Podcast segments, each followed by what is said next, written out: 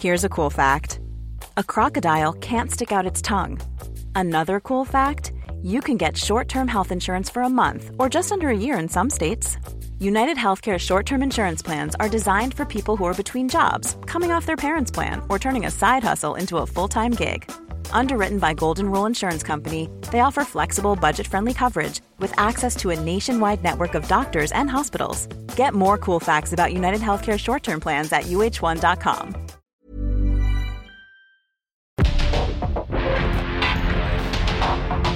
Porque el mundo actual no se entendería sin la economía, las finanzas y los negocios. Acompaña a Mario Maldonado, el columnista de negocios más joven y objetivo del periodismo financiero en su programa.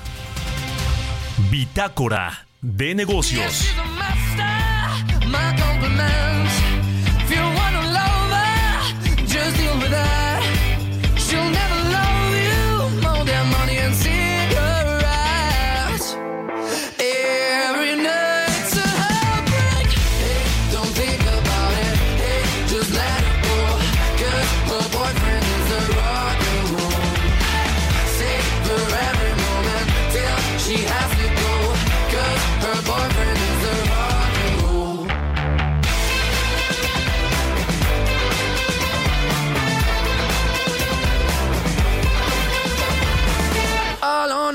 She's working around the clock when you're not looking. She's stealing your ¿Qué tal? ¿Cómo están? Muy buenos días. Bienvenidos a Bitácora de Negocios. Yo soy Mario Maldonado y qué gusto me da saludarlos en este lunes 25 de septiembre del 2023. Estamos transmitiendo en vivo aquí en la cabina del Heraldo Radio. Muchas gracias a todos y a todas por despertar tempranito con nosotros en esta estación, a quienes nos escuchan en el 98.5 de FM en la capital del país y en el Valle de México, pero también nos escuchamos en el resto de la República Mexicana, en el interior de la República Mexicana y nos da mucho gusto que nos acompañen en eh, Guadalajara, Jalisco, en Monterrey, Nuevo León, en el sur y sureste del país, también en el centro y en el sur de los Estados Unidos. Nos escuchamos también en el Heraldo Radio. Así que a todos y a todas, muchísimas gracias por arrancar sus mañanas con nosotros aquí en Bitácora de Negocios. Y comenzamos, comenzamos este lunes, inicio de semana, con un poquito de música. En los lunes eh, se requiere quizá más esta buena actitud para eh, despertarse temprano y hacerlo de buenas para arrancar la semana que comienza. Esta semana, un poquito de música antes de entrar a la información. Esta semana vamos a escuchar canciones de artistas que se estarán presentando en México en el mes de octubre. Y es el caso de esta banda de rock italiana Maneskin. Esta canción se llama Supermodel, eh, la que escuchamos de fondo. Fue lanzada el 3 de mayo del 2022. Es el segundo sencillo de su tercer álbum de estudio Rush. Se van a presentar ellos el 20 de octubre en el Palacio de los Deportes, los italianos de Maneskin. Y bueno, vamos a estar por eso escuchando hoy esta canción Supermodel aquí en Bitácora de Negocios. Vamos a entrarle ahora sí a los temas, a la información. Vamos a hablar con Roberto Aguilar, lo más importante que sucede en los mercados financieros con las bolsas que inician con pérdidas ante expectativa de que tasas continúen altas y esperan los datos de inflación en Estados Unidos y Europa este viernes. La huelga automotriz de Estados Unidos se amplía y las negociaciones se estancan.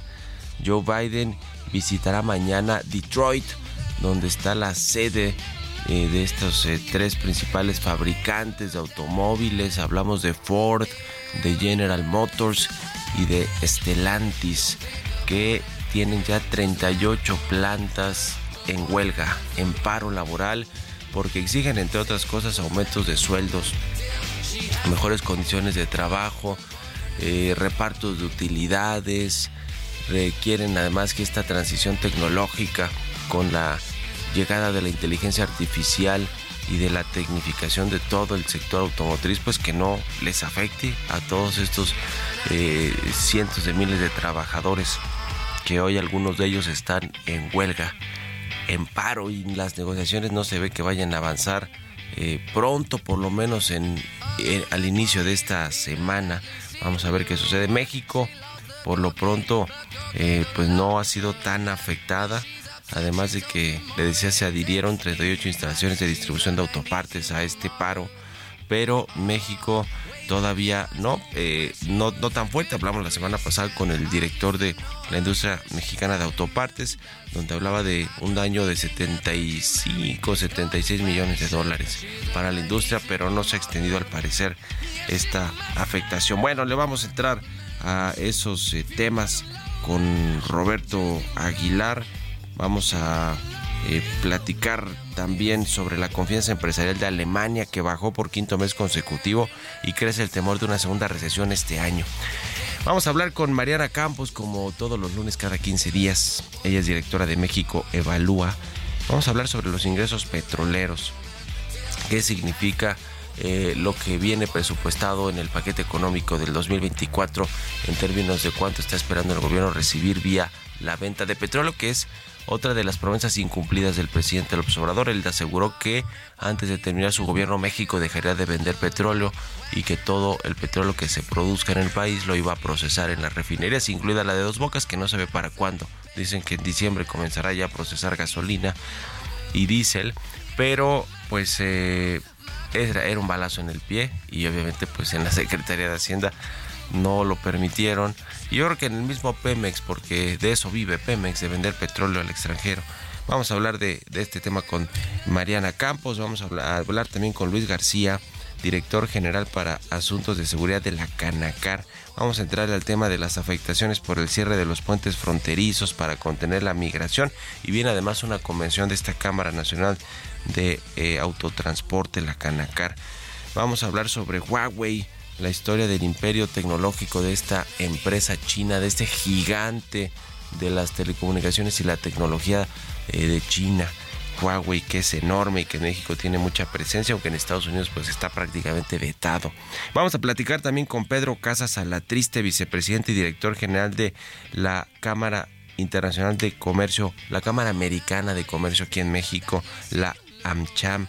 Vamos a platicar sobre un foro económico está en puerta y pues también de cómo está el asunto de la inversión en eh, México, de Estados Unidos en México, el comercio bilateral, los pendientes que están allí en materia comercial del TEMEC, el, el tema energético, el del maíz transgénico y otros asuntos que vamos a comentar con eh, Pedro Casas Alateste, le decía vicepresidente y director general de la American Chamber of Commerce, eh, la Cámara Internacional de Comercio Americana aquí en México. Le vamos a entrar estos y otros temas aquí en Bitácora de Negocios, así que quédense con nosotros en este lunes de aquí hasta las 7 de la mañana. Vámonos al resumen de las noticias más importantes para comenzar este día.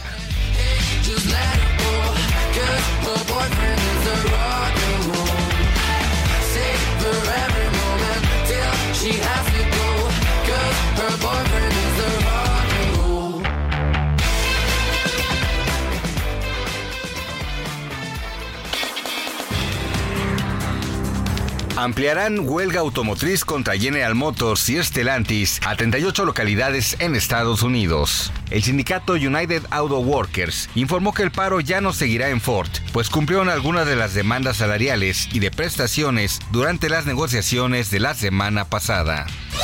Evitarán prácticas anticompetitivas en el Mundial 2026. En una iniciativa calificada como histórica, autoridades de competencia de Estados Unidos, México y Canadá prevén detectar y combatir conductas por parte de empresas y personas involucradas en el suministro de bienes y servicios para el evento deportivo desacelera inflación a 4.44 puntos al 15 de septiembre. Aunque la cifra del INEGI presenta una novena quincena en declive, sigue lejos de la expectativa de 3% del Banco de México. La inflación subyacente descendió por decimoquinta quincena a 5.78%, el nivel más bajo desde noviembre de 2021. Anuncia Amazon nuevos planes de streaming con anuncios. Por la desaceleración en el crecimiento de suscriptores, el gigante tecnológico informó un alza de 2.99 dólares más en un servicio sin anuncios para Estados Unidos, Reino Unido, Alemania, Canadá, Francia, Italia, España, México y Australia a partir de 2024. El editorial.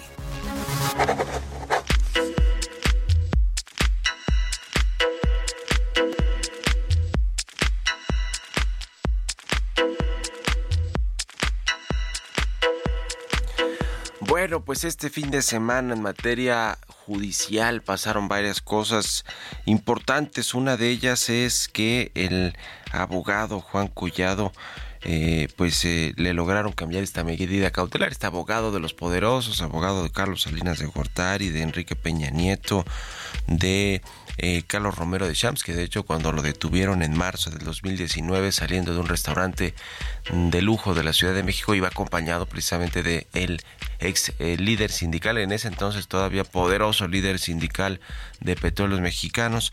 Y bueno pues le cambiaron la medida cautelar va a poder eh, pues enfrentar los juicios los las cuatro causas penales que tiene Juan Collado abiertas pues desde su casa aunque ahora está en el hospital eh, Ángeles del Pedregal por pues eh, una serie de padecimientos físicos, entre ellos cardíacos y una operación reciente de espalda.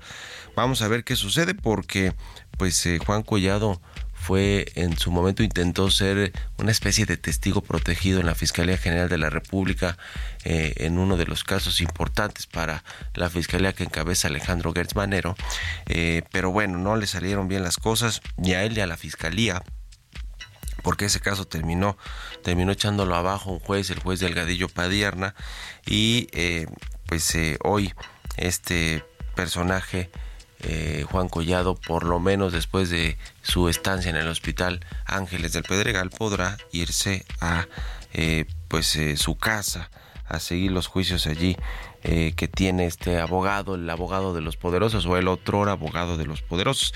Y el otro asunto importante de este fin de semana fue que falleció el fiscal Juan Ramos, encargado de los asuntos pues más relevantes de la Fiscalía General de la República, encabezaba la Fiscalía Especializada de Control Competencial de la FGR.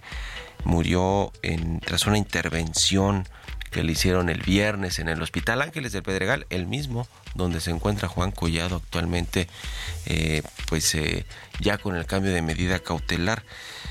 Después de esta cirugía, pues algo sucedió y le dio un infarto fulminante a Juan Ramos, eh, quien, eh, pues le decía, llevaba toda clase de asuntos importantes, tanto personales para el fiscal Gertz como el de su familia política y el de la Universidad de las Américas Puebla, donde, donde era catedrático, por cierto, Juan Ramos, como otros asuntos que supervisaba relacionados con el caso Ayotzinapa, el de Pemex, el del exdirector de Pemex, Emilio Lozoya, el de eh, pues varios asuntos eh, que tienen que ver con la fiscalía y con los con el gobierno, ¿eh? porque el gobierno trae agenda que le pasa a la fiscalía. Por ejemplo, ahora más reciente el caso de Grupo México y el acciona este grupo español que quieren girarle órdenes de aprehensión a sus principales directivos por un tema ahí del tren Maya. En fin, en fin, vamos a ver quién toma esa responsabilidad que traía Juan Ramos y lo que se ve pues complicado es el fin del sexenio para la Fiscalía General de la República, aunque al fiscal le quedan pues eh, tres años todavía más del nuevo gobierno, del gobierno que llegue a partir de, de octubre del próximo año. Así que bueno, pues así las cosas en materia eh, judicial y de procuración de justicia con este fallecimiento de Juan Ramos, fiscal especializado, la mano derecha de Alejandro Gertz Manero. ¿Ustedes qué opinan? Escríbanme en Twitter, arroba Mario Mal y en la cuenta arroba Heraldo de México. Mario Maldonado en Bitácora de Negocios.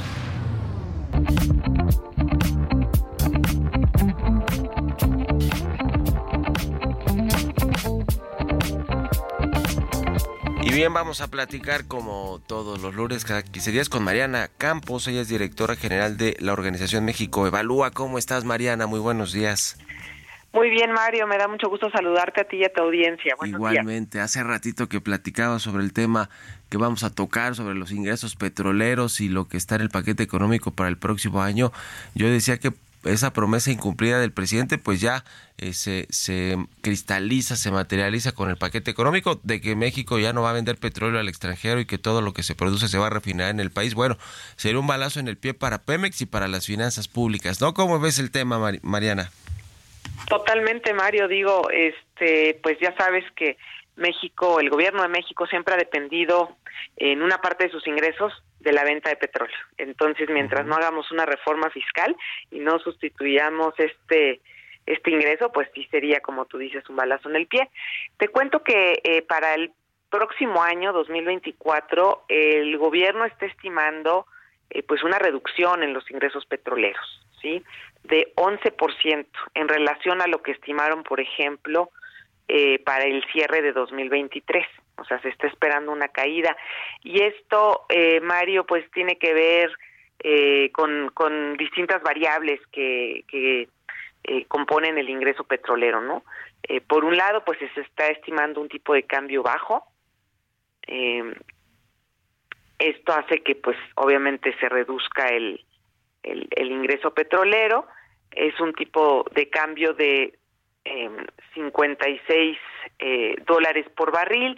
También se está estimando, eh, perdóname, estoy hablando del precio del petróleo, una disculpa, 56 dólares del precio del petróleo, y pero también un tipo de cambio bajo de 17 dólares por dólar, por uh, sí, por dólar, 17 pesos por dólar, perdón. Entonces, Mario, pues eh, por otro lado, la, la producción petrolera se ve alta, ¿no? De, de más de un millón novecientos mil barriles, casi un millón novecientos ochenta y tres mil barriles, Mario. Lo que pasa es que esta variable ya, ahora sí como se dice, ya nos la truquearon porque eh, fíjate que ya se entregan tanto la venta de, de, crudo como la venta de condensados, que es otro componente de hidrocarburos, ya lo, lo, lo la producción ya la, la, la están este, metiendo al paquete integrada. Entonces no puede uno desagregar y entender cuánto realmente es de crudo y cuánto de condensados. Esperemos eh, tener eh, mayor transparencia para poder discutir este tema, pero de todos modos, pues eh, podemos decir por las otras eh, dos variables y una tercera bien importante de la que casi nunca se habla, Mario, el DUC. Sí.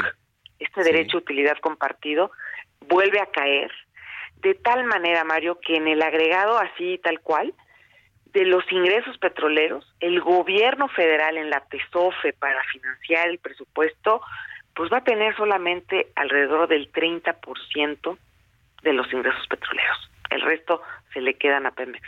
Entonces, pues imagínate, Mario, ya cada vez dependemos, sí, menos del petróleo, pero todavía hay un piquito que, eh, pues, está financiando el presupuesto. Sí, sin duda alguna. Y el tema de las transferencias de, de, Pemex para pagar la deuda es todo un asunto ese, porque el gobierno ahora tiene que salir a, a, respaldarlo como siempre, pero pues a pedir deuda por Pemex, porque Pemex no tiene grado de inversión y, y tiene vencimientos de corto plazo y si sale a refinanciarlos, pues le va a salir carísimo, ¿no? Es correcto. De hecho, a nosotros nos parece, Mario, que sería una muy buena idea que existiera un nuevo indicador oficial uh -huh. sobre lo que luego el gobierno le regresaría presupuesto a Pemex durante el año fiscal, de tal manera que pudiéramos estimar el neto de esa relación, ¿no? Este, sí. Porque es, tú me das, yo te quito, me vuelves a dar, te vuelvo a quitar, y entonces ya uno se pregunta, y entonces, este, realmente cuánto se le queda, ¿no? A cada quien. Uh -huh. Pero bueno, un... el, el punto es que, eh, Mario, pues, eh, no son buenas noticias y esto es parte, ¿no? Esta, esta, caída en los ingresos es parte de por qué la deuda va a estar tan alta. Uh -huh, sin duda. Pues muchas gracias, como siempre, Mariana. Un abrazo y muy buenos días. Buen inicio de semana. Buenos días, María. Hasta luego. Que estés muy bien. Es Mariana Campos, directora general de la organización México Evalúa. 6 con 21. Vamos a otra cosa. Economía y mercados. Roberto Aguilar ya está aquí en la cabina del Heraldo Radio. Mi querido Robert, ¿cómo te va? Buenos días. ¿Qué tal, Mario? Me da mucho gusto saludarte a ti y a todos nuestros amigos. Fíjate que las acciones, eh, las bolsas en general cayendo y esto justamente ampliando el declive de la semana pasada, ya que los bancos centrales pues reforzaron el mensaje de que las tasas de interés pueden seguir subiendo por más tiempo de lo que se había anticipado y bueno, pues también a la espera de datos de inflación de Estados Unidos y de Europa que se van a dar a conocer el viernes. Pero fíjate que además hay un tema, mayor nerviosismo con el sector inmobiliario de China y esto pues al final del día es una combinación que te decía está afectando a las bolsas de todo el mundo. Por otra parte, el yen se acercaba al nivel de 150 por dólar, muy vigilado por el temor de una intervención después de que el Banco de Japón no modificara su política monetaria ultralaxa el viernes. Los futuros del Nasdaq, por ejemplo, estaban con mínimos avances después de que el sindicato de guionistas de Hollywood alcanzara un acuerdo laboral preliminar con los principales estudios también te comento que Ford eh, afirmó que aún tiene importantes brechas para cerrar en cuestiones económicas clave para alcanzar un nuevo acuerdo laboral con el sindicato, el sindicato UAW, que amplió el viernes sus huelgas contra General Motors y Estelantis a 38 centros de distribución de piezas en todo Estados Unidos, pero no añadió ninguna nueva instalación de Ford mañana. El presidente Joe Biden viajará a Michigan mañana para hablar sobre la huelga del sindicato, pues este sindicato ha invitado al presidente a unirse a los trabajadores en huelga y a apoyar sus demandas de salarios más altos. Por otra parte, te comento que la confianza empresarial alemana se deterioró en septiembre, cayendo por quinto mes consecutivo. Y bueno, con esto, pues al final del día se considera que la economía alemana corre el riesgo de caer en su segunda recesión en un año, tras contraerse en el último trimestre de 2022 y el primero de 2023. Los precios del cobre también caían, acercándose a los mínimos de cuatro meses alcanzados la semana pasada, con el sentimiento dominado por la preocupación sobre la demanda china, que por cierto Standard Poor's también redujo las expectativas de esta economía. El tipo de cambio, Mario, cotizando en esos momentos en 17.22. Con estos niveles ya se amplió la depreciación en el mes, ya tenemos 1.1% de pérdida para el peso fortachón y bueno, pues si lo vemos en términos anualizados, tenemos todavía una ganancia de 11.5%, pero parece que el tipo de cambio se está acercando más a niveles superiores a los 17, que probablemente ya no veamos niveles debajo justamente de los 17 pesos por dólar. Pues ahí está el tipo de cambio y entonces esta semana vienen los datos de inflación en Estados Unidos, ¿verdad? Y en Europa. Y en Europa. Y en Exactamente.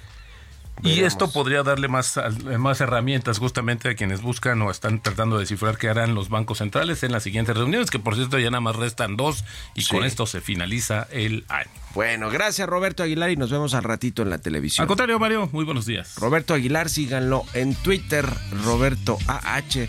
Son las 6 con 24, casi 25. Vámonos a la pausa y ya volvemos con más aquí a Bitácora de Negocios.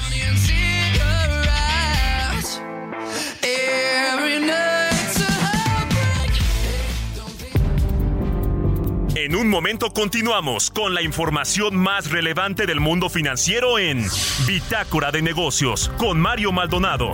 Regresamos.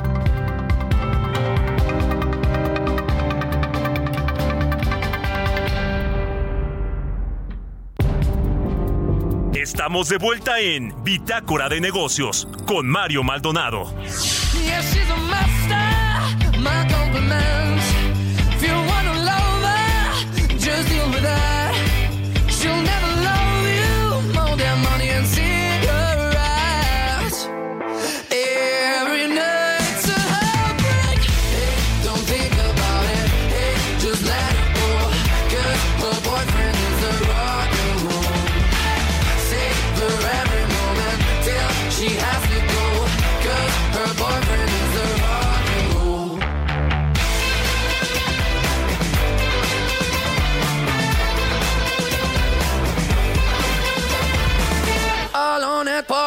She's working around the clock when you're not looking. She's stealing your bossy out. Low waisted pants on OnlyFans. I'd pay for that. She's a 90. Ya estamos de regreso aquí en Bitácora de Negocios. Son las 6 de la mañana con 31 minutos, tiempo del centro de México. Y regresamos con un poquito de música antes de irnos con la información en esta segunda mitad del programa. Hiring for your small business? If you're not looking for professionals on LinkedIn, you're looking in the wrong place. That's like looking for your car keys in a fish tank. LinkedIn helps you hire professionals you can't find anywhere else, even those who aren't actively searching for a new job but might be open to the perfect role. In a given month, over 70% of LinkedIn users don't even visit other leading job sites. So start looking in the right place. With LinkedIn, you can hire professionals like a professional. Post your free job on linkedin.com slash people today.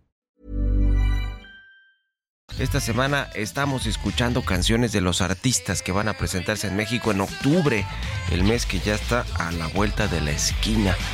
Y es el caso de estos italianos, esta banda de rock italiana Maneskin. Y la canción que escuchamos de fondo se llama Supermodel. Fue lanzada en mayo del 2022, es el segundo sencillo de su tercer álbum de estudio Rush.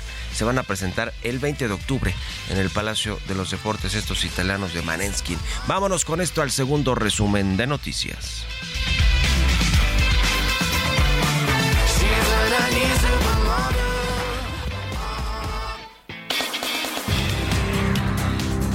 Afirma López Obrador que el Banco de México debe promover el crecimiento económico. Al destacar que respeta la autonomía de la entidad y pese a que legalmente no hay tal encomienda, el presidente subrayó que el Banjico debe de tener equilibrio y así como controla la inflación también debe de impulsar la economía fue una falla eléctrica la que afectó a más de nueve horas al sistema de aduanas nacional. Tras inaugurar la convención de la Canacar, el general André Georges Folom, titular de la Agencia Nacional de Aduanas de México, minimizó la causa del evento que el lunes provocó retrasos al comentar que son cosas que pasan. Reitera la Reserva Federal de Estados Unidos la advertencia sobre más aumentos a las tasas de interés. Aunque la Fed determinó esta semana mantener las tasas en el rango de 5.25 y 5.50%, al menos dos de sus integrantes señalan que la batalla contra la inflación no ha terminado. Por eso toda alza sigue latente. Cierran con pérdida las bolsas europeas. Luego de que los principales bancos centrales del mundo apostaran por alzas en las tasas de interés a futuro, el índice paneuropeo Stock 600 cayó 0.3% ante temores de una recesión económica continental que también atrajo 1.4% de pérdidas a los bancos. Entrevista.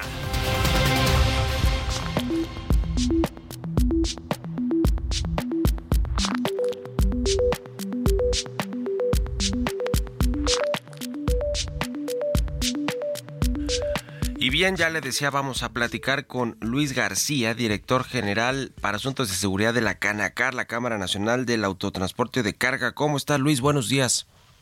Mario, qué gusto saludarlo. Muy buenos días. Un saludo a su auditorio. Igualmente, pues eh, muchos problemas con este tema de la migración, muy eh, pues lamentable por lo que significa eh, esta tragedia humana de la migración, pero a la luz de lo que vimos con Grupo México, con el cierre de algunas de sus eh, de sus eh, vías o más más bien de, los trenes que corren por diferentes vías donde se suben los migrantes.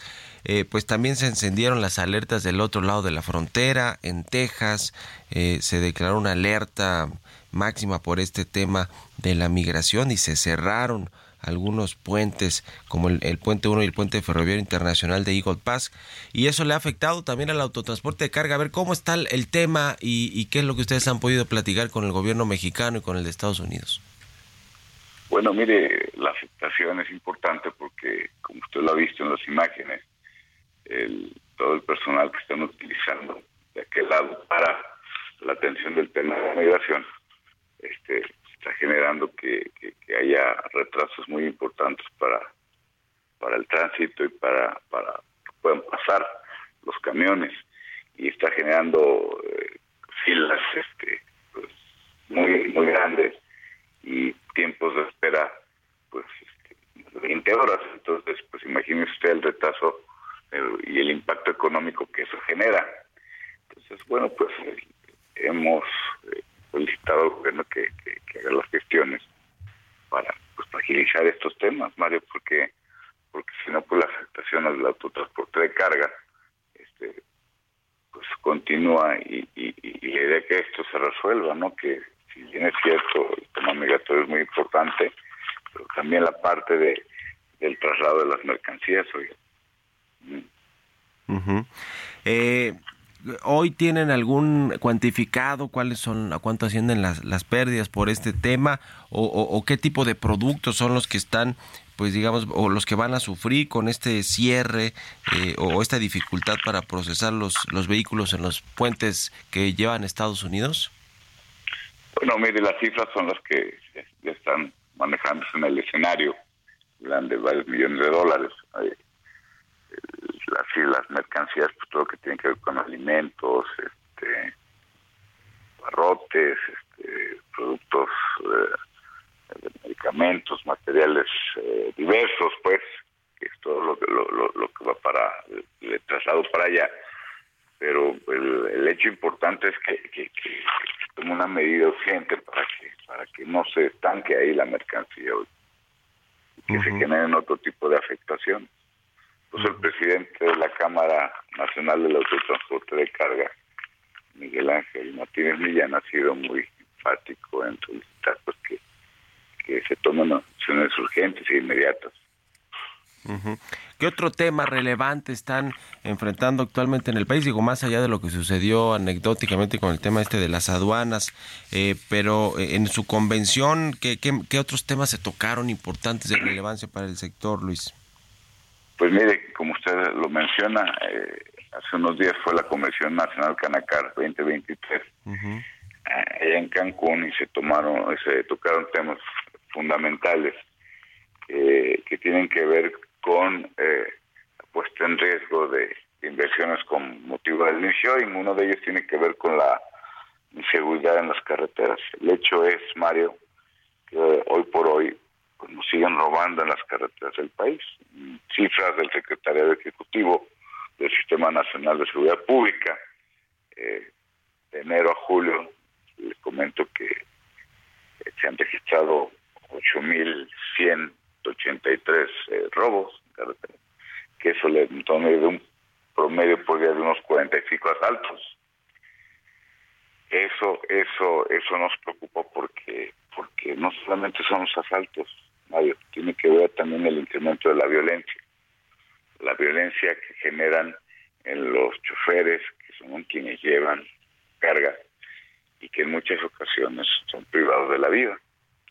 Y eso tiene una afectación que, que, resulta invaluable porque, mire, la pérdida de la vida de una persona afecta a su familia, se afecta en la cámara y va generando inclusive que, que un déficit que o es uno de los aspectos que generan déficit en los operadores, porque ante el incentivo de, poner en riesgo su integridad, pues entonces mejor optan por conseguir otro trabajo y eso ha sido uno de los factores que ha generado que en el país tengamos un déficit de más de 50 mil operadores, con un número parecido de unidades paradas. Imagínese usted el impacto económico que eso representa.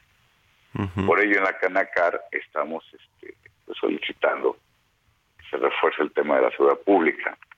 Y estamos realizando un trabajo muy muy muy de la mano con el gobierno, con nuestros interlocutores naturales como puede ser la Guardia Nacional, pues para que se vaya revisando los tramos de mayor inseguridad que hay en el país, que haya mayor presencia policial, el uso de la tecnología es, es fundamental. Y respecto, por ejemplo, de este tema que estábamos platicando, del déficit de operadores, en la Cámara Nacional, eh, el ingeniero Martín Millán está impulsando un, un programa muy importante de profesionalización, precisamente para que podamos ir recontratando ese ese número de, de choferes que ya no tenemos.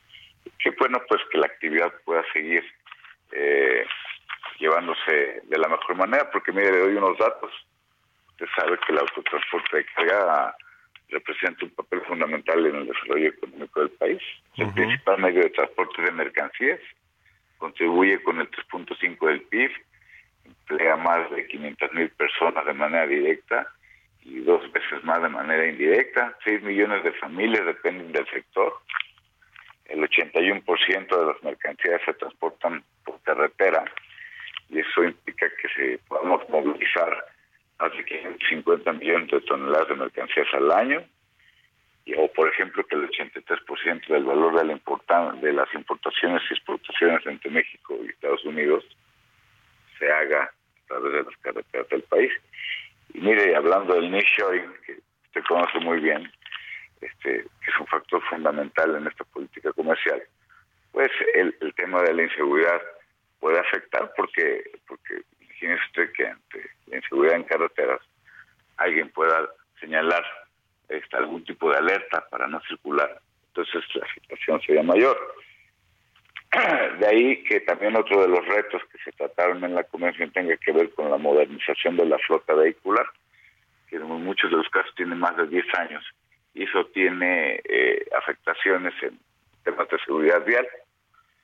Entonces, este, pues fue una convención muy completa, Mario. Se trataron temas sobre retos fundamentales para el autotransporte de carga que van a reforzar no solo la relación que tiene la Cámara con las autoridades, sino a reforzar temas que, que implican que el, que el, sector se modernice, temas como de flota, que haya más fortaleza en temas de seguridad, y que bueno, que todo esto nos ayude a ir este pues eh, mejorando un sector que es fundamental en la economía del país.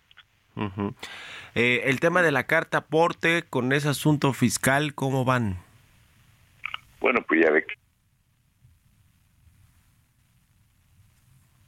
algo pasó ahí con la comunicación.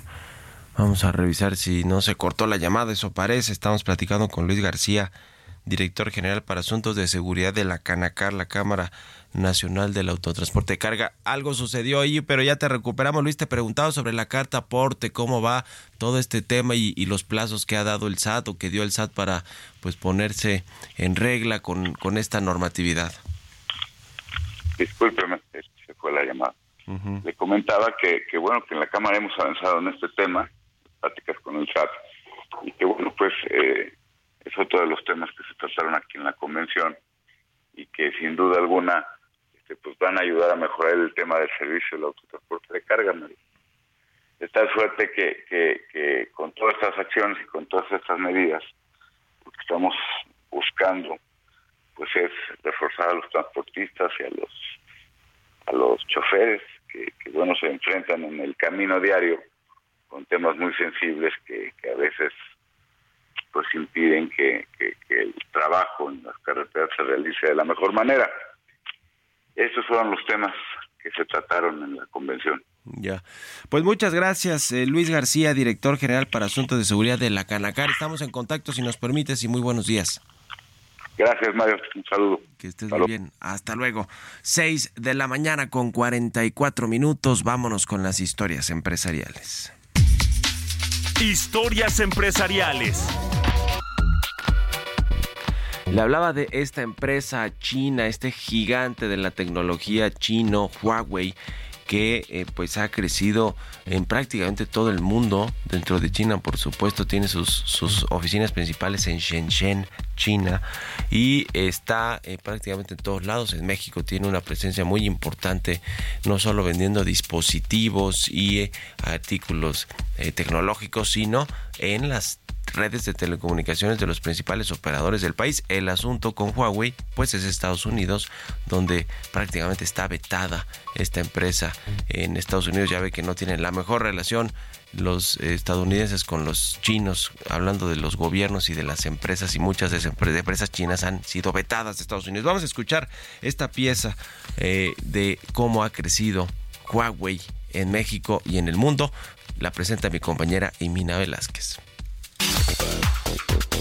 El dueño de Huawei nació en un contexto de pobreza tras la revolución cultural china. A sus 79 años, Ren Zhengfei es uno de los rostros más conocidos en el sector tecnológico mundial. Fue el único de su familia en asistir a la universidad. En 1974, cuando Ren trabajó en el ejército, descubrió su gusto por experimentar. Pero seis años después, en 1980, fue despedido durante un recorte de personal. En 1987, Huawei inició operaciones como un pequeño revendedor de productos tecnológicos en la ciudad de Shenzhen. La población estaba acostumbrada a las grandes empresas estatales, pero Ren decidió crear productos propios que inicialmente no redituaron, pues todo su capital lo reinvertía. El primer gran invento de Huawei fueron los conmutadores analógicos que después se convirtieron en switch digitales con capacidad para 10.000 circuitos. Sin embargo, fueron proyectos de conexión en zonas agrícolas, rurales y en la metrópoli los que robustecieron el capital de la compañía. Para 1999 ya tenía clientes en otros países del continente asiático. Los primeros teléfonos celulares de Huawei salieron a la venta en 2012 con las líneas Ascend y Honor. En tan dos años colocaron 75 millones de unidades en el mercado mundial. En 2022, la compañía reportó ingresos por 642.300 millones de yuanes y 35.600 millones de yuanes en beneficios netos. Además, Brand Finance lo colocó en el lugar número 9 del top 10 de las marcas más valiosas del mundo. Zheng Fei, dueño de Huawei, acumuló una fortuna de un billón de dólares hasta 2022, según Forbes. Para Bitácora de Negocios y Mina Velázquez. Bitácora de Negocios con Mario Maldonado.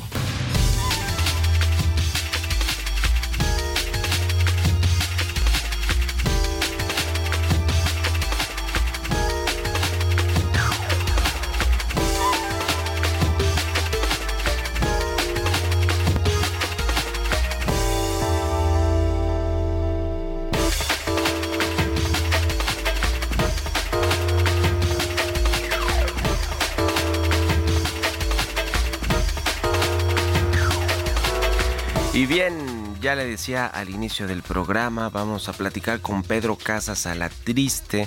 Él es vicepresidente y director general de la AmCham México, la American Chamber eh, of Commerce de México. ¿Cómo estás, Pedro? Buenos días. Hola, Mario. Buenos días. Eh, muchas gracias por el espacio.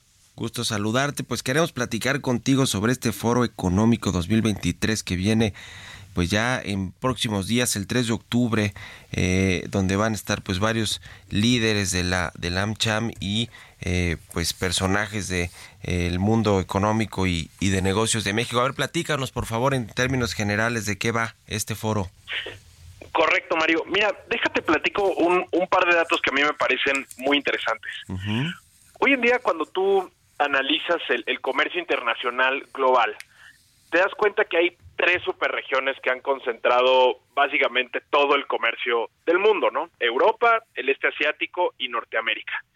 Y hay un fenómeno que si bien hoy en día se ha puesto de moda el, el, el nearshoring, hay un tema que en las últimas tres décadas estas tres superregiones han entendido muy bien, que es la, la interregionalidad, ¿no? El conectarse como regiones.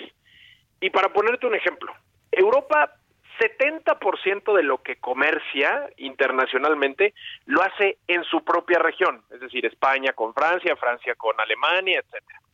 El este asiático ha pasado en las últimas dos, tres décadas de que ese porcentaje fuera 30% a que fuera 58%. ¿okay? Más de la mitad de lo que el este asiático comercia con el mundo lo comercia entre ellos.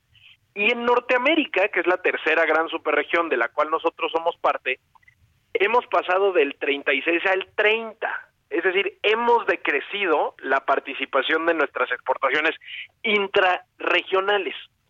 Y si a eso le sumamos un contexto que tú bien has abordado en muchos espacios, de el debilitamiento de instituciones globales, los populismos, eh, los rebalances de, los poderes geopolíticos, en, entre otras cosas, pues nos hace realmente cuestionarnos qué tenemos que hacer como país en qué contexto nos vamos a estar moviendo a las siguientes décadas. Y ya para responder a tu pregunta, uh -huh. nosotros en American Chamber nos tomamos esa pregunta muy en serio. Y para realmente cuestionar y entender qué tenemos que hacer, estamos organizando este foro donde el orador principal es el, el doctor Danny Roderick, sí. que pues es uno de los economistas más importantes en, en el mundo, experto justamente en estos temas, ¿no? Sí, sin lugar a dudas, este asunto de la relocalización de inversiones o esta tendencia del nearshoring es importante también en el, en el contexto pues de las regiones económicas, los bloques económicos atractivos para invertir y para pues eh, generar comercio porque todas las inversiones que están llegando a México producto del nearshoring pues tienen claramente además del mercado local mexicano que es importante, pero tienen la vista puesta en los Estados Unidos por el TEMEC y, y todas las facilidades que se tienen de comercio exterior con, con eh, Estados Unidos. Eh, eh, y, viene Danny, Danny Roderick, que además creo que les, les es uno de los economistas que les gusta el gobierno actual de, del presidente López Obrador. Yo en algún momento escribí sobre, sobre ese tema, sobre esas afinidades que tienen en términos ideológicos y conceptuales también sobre el comercio y sobre la política eh, de desarrollo social, en fin, va, varios temas. ¿Quiénes van, van a ver funcionarios del gobierno mexicano o, directivos, empresarios de, de, México? Sí, a ver, la, la audiencia va a ser sumamente amplia, espero que tú estés ahí, pero obviamente van a haber líderes de opinión de, de diferentes medios, van a estar eh, los directores de pues más de 300 empresas que, va a haber espacio porque podrían haber más, pero no nos da el, no nos da el lugar. Van a estar autoridades, estamos invitando obviamente a gente de la Secretaría de Economía, de la Secretaría de Hacienda, eh, del Banco de México, eh, entre otros, ¿no? También directores de, de think tanks, de academia. Tratamos de que haya una audiencia pues amplia, justamente para aprovechar el tener ¿no? una mente como esta, que de hecho, qué interesante voy a buscar lo, lo que has escrito, porque sí, justamente Dani Rodríguez es una persona que ha hablado mucho de desarrollo económico, se ha cuestionado realmente si la globalización ha ido muy lejos o no, justamente, ¿no? O sea, el su libro, el de, creo que de hecho así se llama la traducción al español, la globalización ha ido muy lejos. Eh, Bloomberg lo califica como uno de los libros de economía más importantes de la década, ¿no? Sí. Entonces, sin duda, sin duda va a traer temas a la mesa que eso es justo lo que queremos, que nos cuestione, que nos lleve a reflexionar a profundidad cuáles deberían ser los siguientes pasos que como país deberíamos tomar pensando a largo plazo, entendiendo esta coyuntura global. Pues muy interesante. Entonces, la invitación para el foro es este próximo 3 de octubre en un hotel de Santa Fe, ¿verdad? En el Westin. Es correcto, martes 3 de octubre por la mañana en el Westin Santa Fe. Ya pues muy interesante. ¿Algo más que nos quieras platicar en un minutito que nos queda casi de programa, Pedro?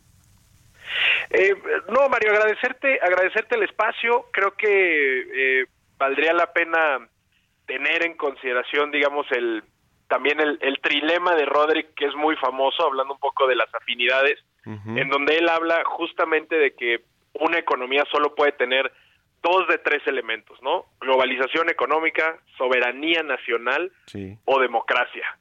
Y, y, en fin, no vamos a entrar a la, a la parte teórica, creo que es un, eh, deja ahí un teaser interesante para ir y escuchar lo que tiene que decir el, el profesor Roderick. Y nada, agradecerte por el espacio y invitar a tu audiencia a que se puedan conectar. Vamos a tener transmisión por por vía Zoom o pues asistir asistir al foro y obviamente invitarte a ti. Ojalá que nos puedas acompañar. Buenísimo, muchas gracias y, con mucho gusto. Ahí está entonces la invitación interesante lo que suceda en este foro 2023 de la American Chamber of Commerce de México, la Cámara Internacional de Comercio de, eh, eh, de, de México, la Cámara Americana. Gracias, Pedro, estamos en contacto. Buenos días.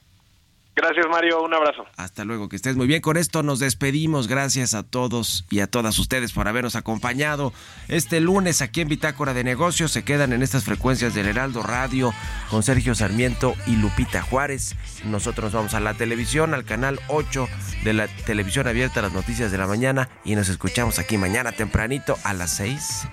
Muy buenos días. Mom deserves the best, and there's no better place to shop for Mother's Day than Whole Foods Market. They're your destination for unbeatable savings, from premium gifts to show-stopping flowers and irresistible desserts. Start by saving 33% with Prime on all body care and candles. Then get a 15-stem bunch of tulips for just $9.99 each with Prime. Round out Mom's menu with festive rosé, irresistible berry chantilly cake, and more special treats. Come celebrate Mother's Day at Whole Foods Market.